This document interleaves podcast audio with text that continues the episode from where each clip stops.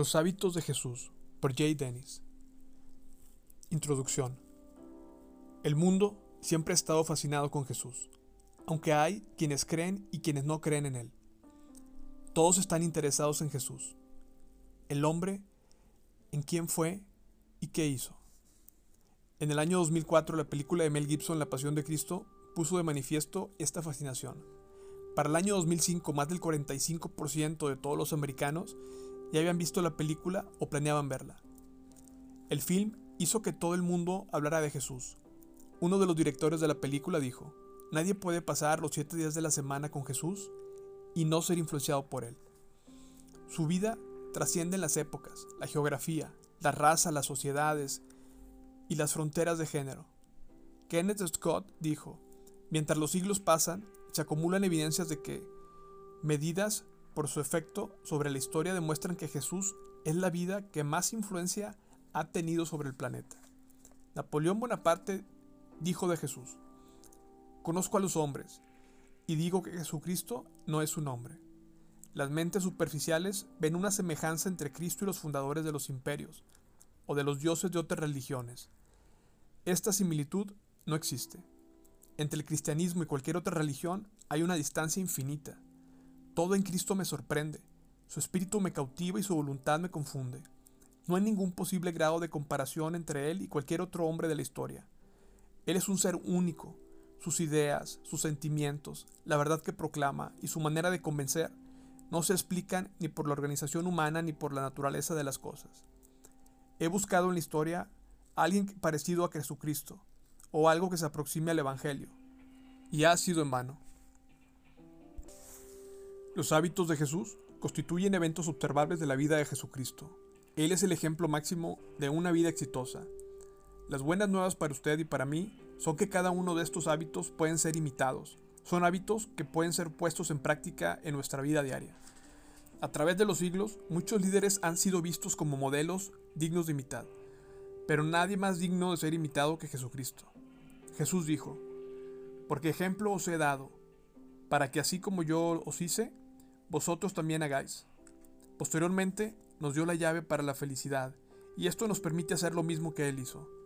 Si sabéis estas cosas, bienaventurados sois si las hacéis. Bienaventurado significa ser felices. La felicidad viene por practicar un sistema de hábitos, los hábitos de Jesús.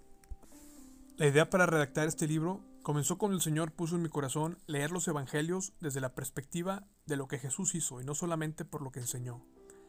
Sin embargo, todo lo que Jesús enseñó fue puesto en práctica por él. William Paley dijo, Una gran parte de la virtud cristiana consiste en practicar los hábitos correctos. Cuando escuchamos la palabra hábito generalmente pensamos en algo negativo, algo que nos puede limitar, pero los hábitos pueden ser buenos. En los hábitos de Jesús estoy proponiendo cambiar un mal hábito por un hábito de Jesús, con la ayuda de Dios. Usted podría lograrlo. John Ryan dijo, Primero formamos nuestros hábitos, luego nuestros hábitos nos dan forma.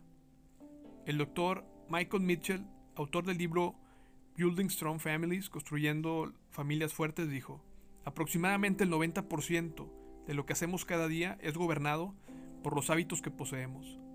Un estudio hecho en la Universidad de Princeton, en los Estados Unidos de América, dice que si usted hace la misma cosa cada día durante 38 días consecutivos, eso que usted está haciendo se convertirá en un hábito. Yo soy tu compañía constante. Soy tu mejor ayudante o tu peor detractor. Yo te impulsaré hacia adelante o te empujaré hacia el fracaso. Estoy completamente a tus órdenes. Tú me necesitas para la mitad de las cosas que haces, y yo estoy listo para hacerlas rápida y correctamente. Soy muy fácil de manejar.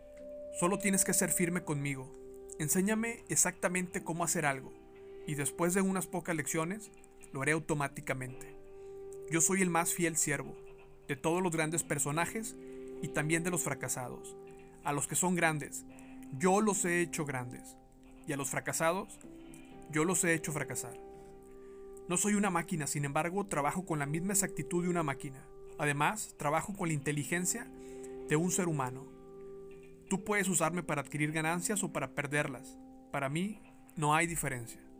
Tómame, entréname, sé firme conmigo y pondré el mundo a tus pies. Sé complaciente conmigo y te destruiré. ¿Quién soy? Soy un hábito. El investigador Josh Barna, en su libro Think Like Jesus, Piense como Jesús, dice, considere el alcance de los beneficios de pensar y vivir como Jesús. Se nos ha prometido bienestar físico, estabilidad emocional, capacidad de tomar mejores decisiones, relacionarnos ventajosamente, mejorar nuestro estilo de vida y salud espiritual. Cuanto más nos dedicamos a evitar los pensamientos y los modelos de conducta de Jesús, Dios está más dispuesto a bendecirnos y a utilizarnos para sus propósitos. Los hábitos de Jesús le conducirán a sus más grandes días de bendición y éxito. Descubrirá algunos paisajes de la Biblia son utilizados varias veces por la razón de sus múltiples aplicaciones.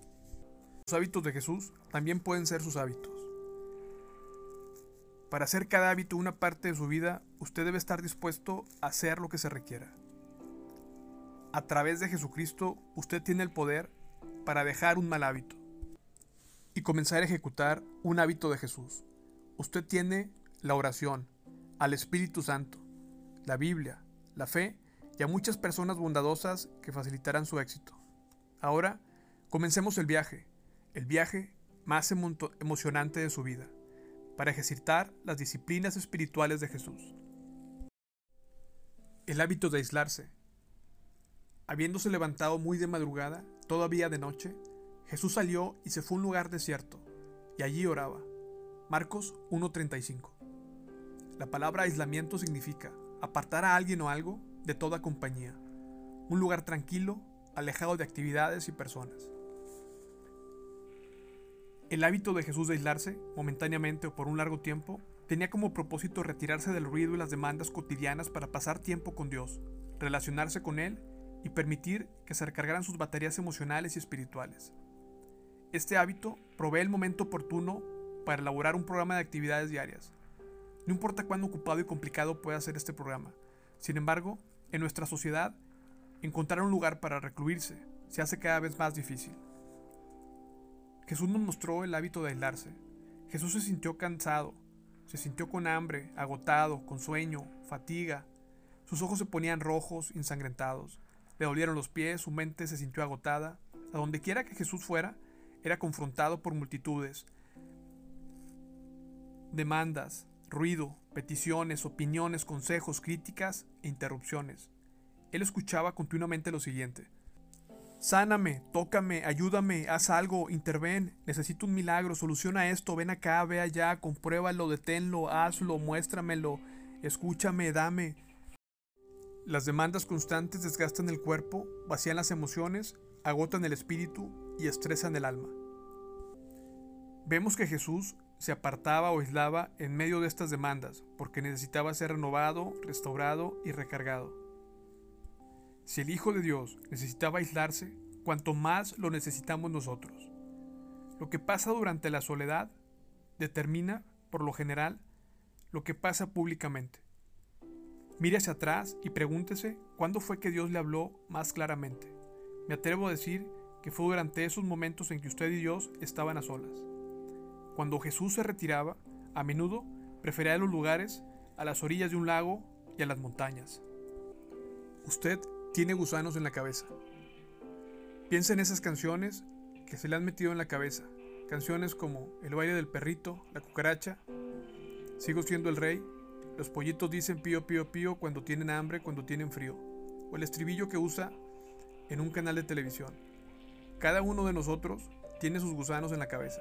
La única cura para esos gusanos y para el ruido que nos bombardea a diario es tiempo callado, en aislamiento. Una vez, despedida la gente, subió al monte para orar solas, y cuando llegó la noche, estaba ahí solo. Mateo 14:23. Al oírlo, Jesús se apartó de allí en una barca a un lugar desierto y apartado. Cuando las multitudes oyeron esto, le siguieron a pie desde las ciudades. Mateo 14:13. Como Jesús entendió que iban a venir para tomarle por la fuerza y hacerle rey, se retiró de nuevo al monte, él solo. Juan 6:15. La orilla del mar y las montañas son excelentes ambientes para experimentar a Dios. Sin embargo, estos lugares Tal vez tengan que ser reservados para momentos en los cuales usted pueda visitarlos. No es probable que usted disponga de esa clase de escenarios todos los días. Pasar tiempo con Dios nos da la fuerza necesaria para tratar con cualquier cosa que sobrevenga en nuestro camino. ¿Por qué Jesús se aislaba con frecuencia? Para escuchar a Dios, el Padre, más claramente. Entonces llegó Jesús con ellos a un lugar que se llama Getsemaní, y dijo a sus discípulos, Sentaos aquí hasta que yo vaya allá y ore. Tomó consigo a Pedro y a los hijos de Zebedeo, y comenzó a entristecerse y angustiarse. Entonces les dijo, Mi alma está muy triste hasta la muerte, quedaos aquí y velad conmigo. Pasando un poco más adelante se postró sobre su rostro, orando y diciendo, Padre mío, de ser posible, pase de mí esta copa, pero no sea como yo quiero, sino como tú. Volvió a sus discípulos y los halló durmiendo, y dijo a Pedro, ¿Así que no habéis podido velar ni una sola hora conmigo? Velad y orad, para que no entréis en tentación. El espíritu, a la verdad, está dispuesto, pero la carne es débil. Por segunda vez se apartó y oró diciendo, Padre mío, si no puede pasar de mí esta copa sin que yo la beba, hágase tu voluntad. Cuando volvió otra vez, los halló durmiendo, porque los ojos de ellos estaban cargados de sueño. Dejándolos, se apartó de nuevo, lloró por tercera vez, repitiendo las mismas palabras. Entonces volvió a sus discípulos y les dijo, ¿Todavía estáis durmiendo y descansando? He aquí la hora está cerca, y el Hijo del Hombre va a ser entregado en manos de los pecadores. Levantaos, vamos, he aquí está cerca el que me entrega. Mateo 26, 36 al 46. Cuando estaba en el jardín del Getsemaní, Jesús se separó de sus discípulos para poder comprender más claramente la voluntad del Padre. Hay ocasiones en las que el ruido del mundo hace que nuestra capacidad de decisión se ahogue y nuestras opciones sean poco claras. Cuando todos ofrecen sus opiniones, es fácil de escuchar el consejo equivocado y es el momento de preguntarnos, Dios, ¿qué quieres que yo haga? Como lo demuestra Jesús, esto no siempre será lo más cómodo, pero es necesario y nos traerá claridad acerca de la voluntad de Dios. Para orar. Una vez despedida la gente, subió al monte para orar a solas y cuando llegó la noche, estaba allí solo.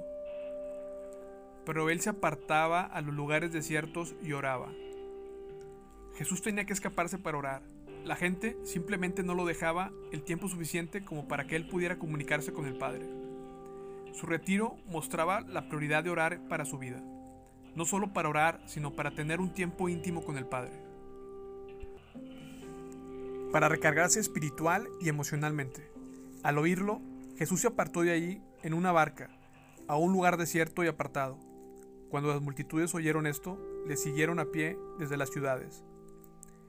Y él sanó a muchos que padecían de diversas enfermedades, y echó fuera muchos demonios, y no permitía a los demonios hablar, porque le conocían Habiéndose levantado muy de madrugada, todavía de noche, Jesús salió y fue a un lugar desierto. Allí oraba. Las interrupciones son el peor enemigo de la creatividad. Todos necesitamos un pequeño espacio de tiempo para pensar. Jesús había recibido noticias acerca de que su amigo y predecedor Juan el Bautista había sido decapitado. Cuando recibimos una mala noticia es común que esto nos agote emocionalmente y llegue a ahogarnos espiritualmente. En el caso de Jesús, además, la demanda de milagros y la necesidad de cumplir su ministerio lo agotaban. Por eso, él usaba su tiempo a solas con Dios para renovarse. Nosotros somos más vulnerables a la tentación cuando nuestro espíritu y nuestras emociones están vacíos. Para comer, Él les dijo, venid vosotros Aparté un lugar desierto y descansad un poco, porque eran muchos los que iban y venían, y ni siquiera tenían oportunidad para comer, y se fueron solos en la barca a un lugar desierto. Jesús y sus discípulos estaban demasiado ocupados para poder comer. Comer es vital para mantener nuestra fuerza física. pero también ofrece otros beneficios. Algunos de los mejores momentos con Dios pueden darse mientras usted come a solas. Esto no significa que usted se vuelva un antisocial, pero el momento de la comida puede ser una oportunidad para reflexionar, pensar y orar. El gran problema no es que renunciemos a nuestra fe, es que lleguemos a estar tan apresurados y ocupados que nos conformemos con una versión mediocre de ella. Para obtener la perspectiva correcta, como Jesús entendió que iban a venir para tomarle por la fuerza y hacerle rey, se retiró de nuevo al monte, él solo. Las multitudes querían que un Mesías militar y terrenal que reinara sobre ellos. Cuando intentaban forzar a Jesús a asumir ese rol, él se retiraba para obedecer la perspectiva correcta. Alejarse y tomar un respiro es importante para obtener la perspectiva de Dios. Para aprender a pelear la batalla espiritual. Entonces Jesús fue llevado por el Espíritu al desierto, para ser tentado por el diablo. Y después de haber ayunado 40 días y 40 noches, tuvo hambre. El tentador se acercó y le dijo, Si eres hijo de Dios, di que estas piedras se conviertan en pan. Pero él le respondió y dijo, Escrito está, no solo de pan vivirá el hombre, sino de toda palabra que sale de la boca de Dios. Entonces el diablo le llevó a la santa ciudad, le puso de pie sobre el pináculo del templo y le dijo, Si eres hijo de Dios, échate abajo, porque escrito está, a sus ángeles mandarán acerca de ti, y en sus manos te llevarán, de modo que nunca tropieces con tu pie en piedra. Jesús le dijo, además, está escrito, no pondrás a prueba al Señor tu Dios. Otra vez el diablo le llevó al monte muy alto y le mostró todos los reinos del mundo y su gloria. Le dijo, todo esto te daré, si postrado me adoras. Entonces Jesús le dijo, Vete, Satanás, porque escrito está, al Señor tu Dios adorarás, y a Él solo servirás. Entonces el diablo le dejó, y he aquí los ángeles vinieron y le servían. Mateo 4 del 1 al 11. Durante los tiempos de aislamiento, Jesús aprendió a pelear la batalla espiritual. El tentador lo atacaba, pero Jesús aprendía privadamente cómo tratar con el enemigo público número uno, Satanás, los grandes ataques espirituales llegan inevitablemente. Y nuestras más grandes victorias muchas veces se ganan durante los tiempos de aislamiento. Para escuchar a Dios. Jesús planificaba los tiempos de aislamiento para poder escuchar a Dios. Nuestro tiempo de silencio no debe estar planificado según lo que queremos decirle a Dios, sino para poder escucharlo a Él. ¿Cuáles son los enemigos del hábito del aislamiento? Número 1. Culpabilidad. Me sentiré culpable si dejo lo que estoy haciendo para pasar unos minutos a solas. Número 2. Ocupaciones. Simplemente no tengo tiempo. Número 3. Ego. No puedo alejarme de lo que está pasando. Me necesitan. Número 4. Aburrimiento. Me voy a aburrir mucho. Número 5. Inquietud. No sabré qué decir o qué hacer. Número 6. Incomodidad. El silencio me hace sentir raro. Número 7. Gente. ¿Qué irán a pensar de mí? Frecuentemente los enemigos, ocupación y prisa nos atacan cuando nos sentimos sobrecargados, muy comprometidos y con muchas demandas. Establecer el hábito de aislarse que practicaba Jesús es un antídoto para nuestros males causados por la prisa y la agitación del mundo. Haga del aislamiento un hábito. Permítase tener un tiempo de aislamiento, un retiro espiritual cada día con Dios. Acepte que no tomar un tiempo para aislarse puede producir agotamiento espiritual y emocional. Algunos se sienten culpables por tomarse un tiempo aparte, aunque sea por algunos minutos. Sin embargo, siga practicando el aislamiento y verá que la culpabilidad será reemplazada por un mayor deseo de tomar ese tiempo. Número 2. Escoja un momento y un lugar específico. Anótenlo en su agenda. Usted debe recordar que tendrá un tiempo y un lugar apartado para utilizarlo de un modo planificado. Si no lo planifica, lo urgente tomará lugar y no lo podrá hacer. Cuando surge la necesidad, no espere, hágalo inmediatamente. A veces no podemos escapar en el tiempo planificado. Algo pasa, alguien dice algo, usted se siente atrapado y la presión aumenta. Es tiempo de decir, discúlpenme un momento, tómense unos minutos para recobrar su compostura. Número 4. Sea honesto con lo que está haciendo. Permita que las personas conozcan de antemano que usted necesite un tiempo para pensar y orar. Hay poder en la honestidad. La gente tal vez no lo entienda, pero cuando usted diga necesito orar sobre esto o necesito un poco de tiempo para pensarlo, merecerá el respeto de los demás. Asegúrese que no sea una excusa o una técnica para posponer una decisión. Número 5. Experimente diferentes lugares. Pruebe diferentes cuartos. Vaya afuera. Manéjese a un lugar tranquilo, camine, descubrirá que diferentes lugares cubren diferentes necesidades. Número 6. No se exponga a interrupciones teniendo a la mano un teléfono celular, una computadora o un radio. El aislamiento no es posible si usted está preocupado por revisar su correo electrónico o pendiente de su teléfono celular. La vida continúa sin usted por algunos minutos. Será difícil al principio, pero llegará a amar estos momentos de quietud. Número 7. Tenga un pasaje específico de las escrituras en el cual pensar o meditar. Tenga un plan para saber qué pasaje de las escrituras usará para permitir que Dios le hable. El método de abrir la Biblia al azar no es un buen plan. Un buen plan es el que facilita la lectura de toda la Biblia en un año. Número 8. Lleve su Biblia, un cuaderno de apuntes y un lápiz. Escriba las percepciones, los pensamientos y las ideas que Dios le da. Tenga siempre una copia de la Biblia a la mano y tome notas. Lleve un diario de las percepciones que Dios le da. Si no lo hace, probablemente las olvidará. Recibirá mucho ánimo cuando vuelva a revisar cómo Dios habló con usted. Además, escribir sus pensamientos tiene un efecto terapéutico. Número 9. Guarde silencio. Quédese quieto. Escuche. Aprenda a quedarse quieto. Quizá pueda designar esta actitud como un santo llamado a cerrar la boca. Encontrarse con Dios gira en torno de escucharlo a Él. Un mundo lleno de apuros y urgencias requiere disciplina para aprender a estar quieto. Número 10. Dígale a Dios que volverá a estar con Él mañana a la misma hora. Hágale una promesa. Anticipe su tiempo con Dios. Si está preocupado, inquieto, frustrado o perturbado, ponga todo eso en un archivo tiempo de aislamiento y confróntelo. Por último, te dejo cuatro puntos para formar el hábito de aislarte. Número 1. Meditación. La meditación bíblica implica vaciar la mente para llenarla con la palabra de Dios.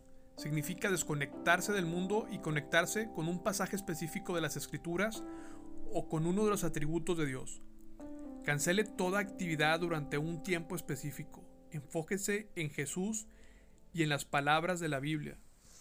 Nunca se aparte de tu boca este libro de la ley, más bien medita en él de día y de noche, para que guardes y cumplas todo lo que él, todo lo que en él está escrito.